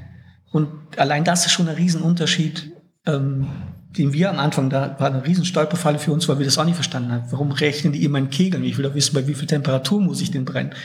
Nein, nein, ist viel wichtiger, wie ich da hinkomme, die Brennkurve und wie lang das da ist und wie ich das abkühle und so. Das ist viel, viel wichtiger wie, wie die Temperatur. Die Energiemenge, die in das Ding reingeht. Genau. Quasi.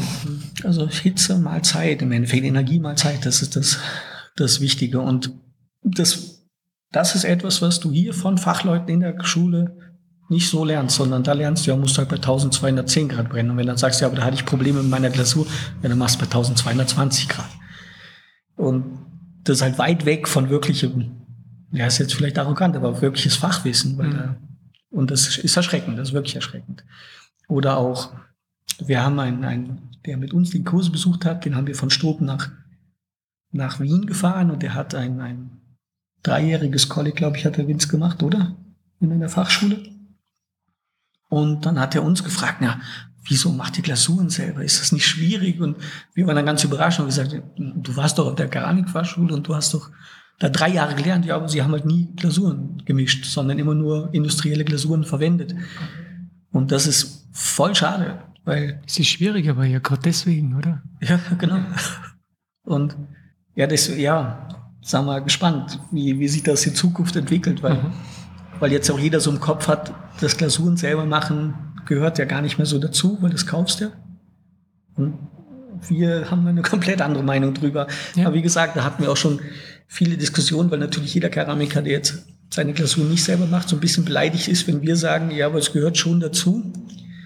Aber das ist wie als Koch ist ja, war Rindsuppenpulver auch nie so meine Lösung. Wollte ich gerade sagen. und, und da habe ich aber auch als Koch total aufgehört, ja, Rindsuppe, richtige Rindsuppe selber machen, das, das geht ja gar nicht. Und ich bin aber ganz überrascht, weil ich hatte das große Glück, ich hatte zwei äh, gute, richtig gute Handwerker als, als Lehrmeister. Also erst mein Lehrmeister, der Roland Essel, Roland, lieben Gruß, äh, wahnsinnig guter Handwerker, und dann auch ähm, ein Küchenchef vom Schloss Mönchstein, der Markus Meyer, auch lieben Gruß an Markus, äh, Riesenfachkraft auf seinem Gebiet, der natürlich weiß, wie man eine Rindsuppe macht und das auch gerne jedem zeigt, der Interesse hat und die Zeit aufbringt. Und, und ja, war am Anfang meiner Karriere als Koch ganz wichtig, dass ich lerne, wenn alle sagen, geht nicht, geht, sicher, geht, musst halt nur schauen, wo die Infos herkriegst. Und das, glaube ich, hat sich dann halt auch in der Keramik weitergetragen, dass immer wenn alle sagen, na, das geht ja gar nicht mehr, schon, du musst nur den Zugang dazu finden und das ist halt oft schwierig, wo, wo die Infos herkriegst. Die Handgriffe selber sind oft gar nicht so schwierig, na, genau. man muss nur wissen, wie. Genau. Ja. Das stimmt. Und Mut haben, weil ich glaube, viel, viel in der Entwicklung, was ein bremst, ist immer so die Angst vom Versagen. Mhm. Weil jeder, keiner mag irgendwie fünfmal versagen, bevor es beim sechsten Mal dann vielleicht hinkriegt, weil das ist immer ja, so wieder so ein Ego-Ding, glaube ich. Aber es gehört halt dazu. Das ist ganz wichtig, dass man diese, dass man halt ganz oft stolpert, bis man das dann schafft. Und so. Und da darf man, ja, ich weiß nicht, so also Gesellschaftsfrage, ich weiß nicht, ist das bei uns so, dass es so Versagen so verpönt ist. Aber das ist, glaube ich, das bremst ganz viele Leute davor, Sachen überhaupt mal auszuprobieren. Ja. Das ist wirklich schade. Habt ihr das auch erlebt, dass wenn ihr sagt, sie machen mich jetzt selbstständig mit XY, dass die Leute dann eher so reagieren bei uns? Um Gottes Willen. Um Gottes Willen. Wie wenn ich mich mit einer Krankheit selber impfen würde. Ja. ja. Also mit einer infizieren, wollte ich sagen. Ja. Aber wenn man bedenkt, ähm, mit welchen Sorgen wir vorher im Angestelltenverhältnis teilweise heimgegangen sind und äh, schlaflose Nächte gehabt haben, da mache ich mir dann, glaube ich, lieber Sorgen um mein eigenes Geschäft ähm, als wir, ich, ich krieg keinen Schlaf mehr oder krieg's Zittern oder sämtliche Zustände, obwohl ich für wen anderen arbeite, dem das gar nicht so wichtig ist. Ja. Also das war mitunter dann schlussendlich äh, sicherlich eine Entscheidungskomponente, warum wir gesagt haben, wir schauen das jetzt einmal sich so an, dass ich sage, okay, ich bin noch Vollzeit beschäftigt und Oliver startet in die Selbstständigkeit mit meiner Unterstützung und ja. Ich glaube, das, was, was wir zwei, was uns antreibt, was wir recht gleich haben, ist, dass wir eine große Identifikation mit unserem Tun haben. Also mhm. es ist uns nicht wurscht, was wir tun. Und das ist okay, wenn man, wenn man, also ich hätte das manchmal gern, dass ich nach einem Bürojob nach Hause komme und mir ist wurscht ich hätte das gern, weil das macht das Leben ja einfacher, muss man ehrlich sein. Und du kannst auch mit, mit Hobbys ein sehr angenehmes und gutes Leben oder mit einer Familie oder, oder, oder so. Das ist ja auch erfüllend. Das ist ja nicht nur der Job, der erfüllend sein kann.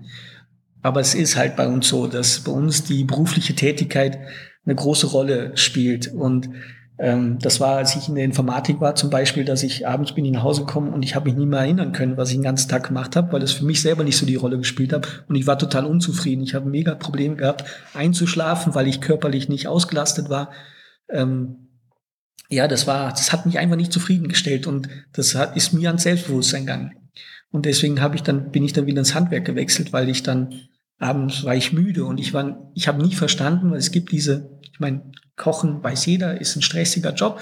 Aber ich habe nie verstanden, wie man als Koch darüber jammert, wie stressig das ist und das ist so ein harter Job, weil man hat sich das ja ausgesucht. Und das ist ja klar. Im besten Fall, ja. Genau. Ja, okay. Ist vielleicht nicht immer so, hast du recht. Aber das ist ja eigentlich das Schöne, dass ich am Abend müde bin. Wenn das fair passiert. Natürlich gibt es auch sehr ja. Betriebe, wo das nicht fair, ich gehe jetzt mal vom Positiven aus. Und das sind ja immer die Geschichten, die man erzählt, sind, sind ja immer so die Heldenstories. Weißt du noch, äh, da die Festspielzeit, wir sind jeden Abend bis zwei Uhr, sagen wir, da gestanden und 200 Gäste plus Hochzeit und was weiß ich gekocht. Das ist das, worüber man sich unterhält. Und man geht ja nicht nach Hause und erzählt, mal heute war ein super Tag, ich bin den ganzen Tag im Büro gesessen, ich hatte nichts zu tun, habe gedacht, die Jahre, also die Zeit vergeht überhaupt nicht, das war ein klasser Tag. Das erzählt's nicht, sondern immer nur die Herausforderungen, die du gemeistert hast. Und deswegen glaube ich, man muss sich einfach mehr Herausforderungen stellen. Und das bringt halt viel für Selbstbewusstsein. Und, und äh, ja, und da waren halt bei uns beiden so oft so Momente, wo wir im Angestelltenverhältnis waren, wo man gemerkt hat, das ist einfach nicht zufriedenstellend, weil wir haben mehr Bedürfnis, dass der Laden läuft wie der Eigentümer oder die Gesellschaft oder so, dass du mehr und dann wird es schwierig, dass man Energie investiert, wenn man merkt, ja, gewünscht ist das schon, aber von dem kommt halt nichts. Und ist natürlich, ja, ist natürlich auch immer eine Falle. Ähm, man darf sich da auch selber nicht zu wichtig nehmen in dem Tun. Aber es ist halt trotzdem schade, wenn du gern willst und du hast die Lösung, aber das, die Mühlen malen langsam. Und das war ein großer Grund, warum wir eine Selbstständigkeit angestrebt haben. einfach zum Ausprobieren, gehen unsere Pläne wirklich so auf, weil kritisieren ist ja einfach. Ich kann ja immer meinen Arbeitgeber kritisieren, ist ja wirklich einfach. Mhm. Und machen wir es wirklich besser, wenn es läuft? Ähm, ja, werden wir jetzt sehen. einfach auch nicht mehr gebremst werden in seinem in seinem Tun. Aber es ist interessant, dass bei uns in der Kultur, abgesehen von dem, dass man gern was für sich behält, so das selbstständig machen und was machen, was man gerne macht. Natürlich ist das letztendlich Arbeit und das macht nicht immer Spaß, weil es ja doch auch viel Arbeit ist, aber, aber trotzdem macht man grundsätzlich was, was man gerne tut, dass das so unüblich ist geworden. Ja, ist halt das Risiko, oder? Ist halt, ja. jeder hat Angst vor dem Risiko und das ist ja auch, das ist, das ist ja schon fast so urbane Logik. Jeder weiß, selbstständig machen ist schlecht und ja, wenn es keiner tut, dann ja, ich denke mir auch immer, dass bei uns, wir haben ja zum Beispiel fast alles gehabt, was wir brauchten, um ein Geschäft zu eröffnen. Wir hatten schon Brennofen, wir hatten unsere Drehscheibe, wir hatten Materialien. Die Investition war jetzt nicht mega groß. Wenn jetzt der Laden nicht funktioniert und ich mache nächste Woche zu, dann muss ich mich noch irgendwie mit dem Verpächter einigen, ähm, wie wir das machen. Aber das ist jetzt nicht so, dass ich bis an mein Lebensende dafür verschuldet bin. Das Risiko ist relativ gering. Und das war lustig, immer zu fahren, ja, das mache ich echt selbstständig. Risiko. Und wieso? Ja, puh, ich habe keinen Kredit, das ist alles, alles cool. Und äh, das haben, man hat das halt so im Kopf, ohne dass man drüber nachdenkt. Das ist halt, du bist dann belastet mit Schulden, bis an dein Lebensende und das geht alles schief. Und die andere Seite ist, glaube ich, was die Leute meinen, ist die Arbeit, die damit verbunden ist. Das haben wir von mehreren, die schon selbstständig sind oder selbstständig waren, gehört. Ja, bis der, das ist ja so viel Arbeit. Ja, natürlich. Und auch viel mehr, als, als wir damit gerechnet haben, weil als wir angefangen haben mit dem Töpfern, ich habe nicht drüber nachgedacht, wie viel Aufwand es ist, eine Website zu betreiben. Ich habe nicht drüber nachgedacht, dass ich irgendwann mal Produktfotos schießen muss und ähm, was noch viel schlimmer ist, Produktbeschreibungen äh, erstellen muss. Und so Sachen, diese ganzen kleinen Sachen, die, die dann auf einmal Stunden und Tage kosten, die du hast ja alle nicht auf dem Schirm. Und, mhm. und äh, ja, das merkt man jetzt ganz deutlich, wie viel Kleinzeug das ist, auf einmal kann ich nicht mehr ins Büro von, von der Sekretärin gehen und mir ein paar Büroklammern besorgen, sondern muss ich halt selber drüber nachdenken, wo ich die herkriege und so. Da gehört halt so viel zu.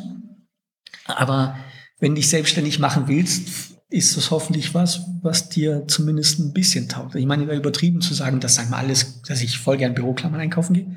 Aber das gehört dazu dem Teil dazu und das große Ganze freut einen ja hoffentlich. Ja. Das ja.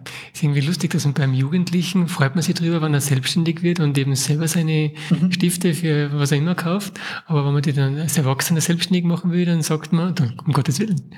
Okay. Ja, ja ich glaube, die meinen es gut. Ist ja immer so ein bisschen, du willst ja gegenüber beschützen. Dann macht das so, ja, nee, also das ist, ja, ist ja nett gemeint. Aber ich glaube, dass das halt wirklich oft fehlverstanden wird. Mhm. Und ich meine, wenn man noch nie selbstständig war, das ist, man weiß ja nicht, was auf einen zukommt. Also man, ist ja naja, wirklich so ein Schritt ins kalte Wasser, vor dem man Angst ja, haben kann. Ja, nicht ganz. Ich meine, man hat äh, gewisse Dinge schon realistisch betrachtet. Nicht? Also, äh, kann ja viel planen, nicht? Man kann ja. viel planen und sicherlich gibt es immer irgendwas, was man außer Acht lässt oder vielleicht nicht als äh, ja nicht so priorisiert. Nicht? Und dann drauf kommt zum Schluss, na, aber vielleicht doch ein bisschen wichtiger gewesen, als es ursprünglich gedacht hätte. Genauso mit der Homepage. Nicht? Also schau mal durch die Bank die Homepage an also andere Homepages. Ja, da gibt's welche, die sind sehr minimalistisch aufgestellt. Ähm, Gerade, dass man einen Namen findet, vielleicht nur einen Kontakt oder so. Die präsentieren gar nicht so viel von der Ware, haben vielleicht auch keinen Webshop oder so. Und bei uns ist das halt dann wieder, da haben wir auch wieder eine andere Wertigkeit, eine andere Vorstellung. Nicht?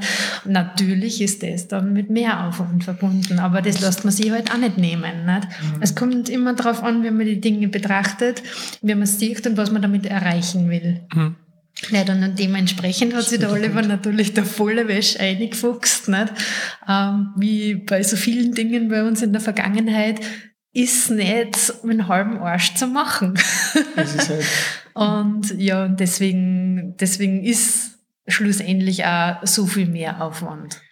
Ich glaube, was ja. uns ganz oft begegnet ist, sind ja. so diese typischen Klischees. Wenn du das machst, musst du das so machen. Also deine Website muss so ausschauen, dass die Leute drauf schauen. Oder auf Instagram musst du das und das tun, dass die Leute dich finden. Mhm. Und, und ganz viele so Klischees, die wir natürlich am Anfang auch angenommen haben und dann aber analysiert haben, warum dann nicht das passiert, was wir erhofft haben und sich Schrauben gedreht. Und das ist auch wieder so ein Schritt, wo, was ich nur jedem empfehlen kann, ist, nicht immer alles so nach Schulbuch zu machen. Also gewisses, gewisses Schulbuchhandeln ist bestimmt gut. Ich meine, ich bin auch zu deutsch dafür, dass ich das nicht täte. Aber ähm, man muss sich über das Schulbuch hinaus entwickeln das mal annehmen, die Klischees mal annehmen und analysieren, warum die existieren und dann schauen, wie kann ich es denn noch besser machen, weil auch als Koch die, die besten Köche der Welt sind nicht die besten Köche der Welt, weil die aus dem Buch heraus kochen, sondern weil die sich selber Gedanken dazu gemacht haben. Man kann besser sein, wie das Klischee. Und ähm, das ist halt, glaube ich, unser Anspruch. Ich meine, ich riskiere jetzt eine große Klappe, weil sich erst herausstellt, ob ich es auch schaffe. aber, aber es ist ja wirklich so, dass, und das war auch immer in meiner Vergangenheit so, dass ähm, ist drüber nachdenken über eine Aufgabenstellung sich immer lohnt und nicht einfach immer nur so diese Schulbuchlösung oder diese Klischees anzuwenden. Und das halt auch mit der, betrifft halt auch die Selbstständigkeit, ähm, was passiert, wenn man sich selbstständig macht. Und die Wirtschaftslage ist gerade so schlimm und, und so. Und das dann einfach keiner hinterfragt, weil ja, Wirtschaftslage, also wir haben eine Inflation, weiß jeder. Aber wenn ich rausschaue, ich sehe große BMWs, große Mercedes rumfahren. Es gibt scheinbar genug Leute, denen es egal ist, dass du 15 Liter Sprit auf 100 Kilometer brauchst. Also scheint ja noch irgendwo Geld herumzulaufen. Also und ich finde es immer ganz witzig, wenn die Leute so diese Klischees verwenden wie, ja, na, wir haben Inflation. Ja, schau auf die Straße. Es gibt Leute, die trotzdem Geld haben und das Geld gezielt ausgeben für Dinge, die ihnen gefallen. Mhm. Und ähm, ja, es lohnt, ja, es lohnt sich wirklich so ein bisschen aus dem, über den Tellerrand hinauszugehen und mal einen Schritt, Schritt wegzumachen, um Sachen von außen betrachten zu können. Ist vielleicht oft nicht ganz einfach und, und ich erwische mich ja selber schnell dabei, wie, wie ich wieder zu so Klischees zurückgreife. Aber immer wenn das passiert, sollte man wirklich dann bewusst mal drüber nachdenken, was man wirklich tut. Dann kann man euch noch viel Glück wünschen. Danke. Und viel Erfolg. Ähm, ist schon geplant, wann du ähm, Vollzeit wechselst? Na, wir müssen uns das Ganze erst anschauen. Lässt sich noch offen. Mm, jetzt noch drei Wochen, also man hat die Reputationen, man hat die, man muss einfach schauen, wie es dann wirklich finanziell sich entwickelt, mhm. ähm, was man noch an Investitionen vielleicht tätigen und aber so, dass wir halt die Sicherheit einmal haben, und unser normales Leben weiterlaufen kann, sage ich jetzt einmal, ähm, werde ich das sicherlich nur eine Zeit lang machen. Mhm. Es kommt dann auch drauf an, wie die Auftragslage dann ist. Wenn man sagt, hm. okay, wie sind da die Aussichten? Wird das jetzt schlagartig so viel, dass es allein nicht mehr ähm, schaffen kann? Muss ich reduzieren oder muss ich dann, schaffen wir das dann trotzdem, wenn ich ganz aufhören tät oder so. Aber das ist alles nur irgendwie Zukunftsmusik. Mhm. Wir haben auch ganz bewusst, mhm. halten wir uns jetzt gerade noch sehr offen. Also wir sind uns im Klaren, dass es irgendwann mal eine Sache gibt, wo wir dann spezialisiert drauf sein werden, ob das jetzt der Webshop ist oder Direktverkauf an Privatkunden oder ob dann irgendwann die Gastronomie so viel von uns möchte, dass wir davon leben. Es wird natürlich das andere drumherum noch geben, aber es wird vermutlich ganz natürlich eine Spezialisierung geben, weil ähm, ja, sonst schaffst du es, glaube ich, auch nicht, wenn du dich nicht auf irgendwas konzentrierst. Und das haben wir uns bewusst jetzt offen gelassen, mhm. weil, weil ich glaube, das zu steuern ist extrem schwierig. Äh, ähm, so viel Kaltakquise kann ich neben der Produktion nicht machen, dass ich nur noch Gastronomie habe. Und ich kann auch nicht so gut steuern, wie viele Leute jetzt am Tag wirklich in unseren Laden kommen. Deswegen lassen wir uns das offen und, und ich glaube, erst mit diesem Wachsen wird dann sich herauskristallisieren, wie viel und woher das der Umsatz kommt, um dann zu sagen, kann die Petra dann ihre Stunden reduzieren oder mhm. kann die voll einsteigen? Muss sie vielleicht sogar voll einsteigen, weil wir so viele Aufträge haben, dass allein nicht mehr geht? Äh, ja, ist jetzt mit so einem Laden wirklich neues Territorium, weil es gibt nicht so viele, die eine Keramikwerkstatt mit Verkaufsraum haben und, und äh, dann sagen können, das wird so sein. Mhm. Schauen wir mal, wie sich das entwickelt. Mhm. Da bin ich gespannt. Ja. Die, den Weinofen habt ihr auch da mhm. drinnen irgendwo? Mhm. Das geht bei uns auch, weil da machen auch gerade die Keramik immer so, die haben einen Brennofen direkt in der Werkstatt stehen. Das geht bei uns, weil wir die Glasuren selber machen. Wir haben keine Bindemittel oder so drin, die verbrennen. Mhm. Deswegen stinken die nicht oder rauchen nicht und ähm, da kann es daneben stehen beim Brand. Es wird halt ein bisschen warm, aber das geht schon. Ähm, ja. Natürlich gibt es ein paar Ausgasungen, ja, aber das ist alles mit dem Lüften erledigt. Nix. Giftiges, nichts Giftiges oder, oder nichts Mordsstörendes oder so, wie mhm. wenn jemand einen Holzofen einheizen würde. Mhm. Ähm, da bist du vom Rauch äh, belästigt, ja, aber das gibt es in dem Fall nicht. Braucht man für den Ofen keinen Kamin oder sowas? So ist recht im Raum. Belüftung, quasi. ja. Belüftung im Raum. Ja, genau. genau. Ähm, die Möglichkeiten musst du haben. Mhm. Aber sonst ist es auch nicht gesund, aber ähm, grundsätzlich gibt es da große Unterschiede. Genau. Einerseits gibt es schon große Unterschiede, ob du mit Elektrizität äh, mhm. arbeitest, ob du mit Gas arbeitest oder mit Holz befeuerst oder so. Nicht? Mhm. Und in dem Fall ist das die schonendste Variante. Mhm. Wir haben keine organischen Mittel noch in den Glasuren oder dergleichen. Also alles, was da drin ist. Oder da sind mhm, nur minimale Anteile drin, die verbrennen. Wie gesagt, mhm. der eine Ton ist recht natürlich, da sind kleine Holzstückchen drin und sie die verbrennen. Das riecht dann halt nach etwas verbranntem Holz. Aber das sind halt in, in kleinen Mengen, da raucht jetzt nichts. Mhm. Und alles andere wird halt zu Glas, es schmilzt, aber es verbrennt nicht wirklich. Mhm. Und Sachen, die giftig wären, wie Chrom zum Beispiel, über 1240 Grad wäre Chrom, würde Chrom giftige Gase ab, sondern sowas verwenden wir dann halt absichtlich nicht. Mhm. Okay. Das ist ein weiterer Vorteil, wenn man seine Glasur selber macht, weil so normal, was wir kennen, so die Brennräume von Keramikern, die sind immer relativ ausgeräuchert, weil äh, in den, gerade in diesen Pinselglasuren, die viele verwenden, sind halt Bindemittel drin, die die streichfähig machen. Mhm. Und das ist normaler Kleistauf und der verbrennt halt und hinterlässt dann Spuren und stinkt ab. Mhm. Fürchterlich. Noch eine Motivation, Glasuren selber machen, Kollegen. Verstehe. Schönes Schlusswort. Dankeschön für die Zeit. Gern. Danke. Dankeschön fürs Gespräch. Dankeschön. Gerne. Hast nicht übertrieben, er kann gut erzählen.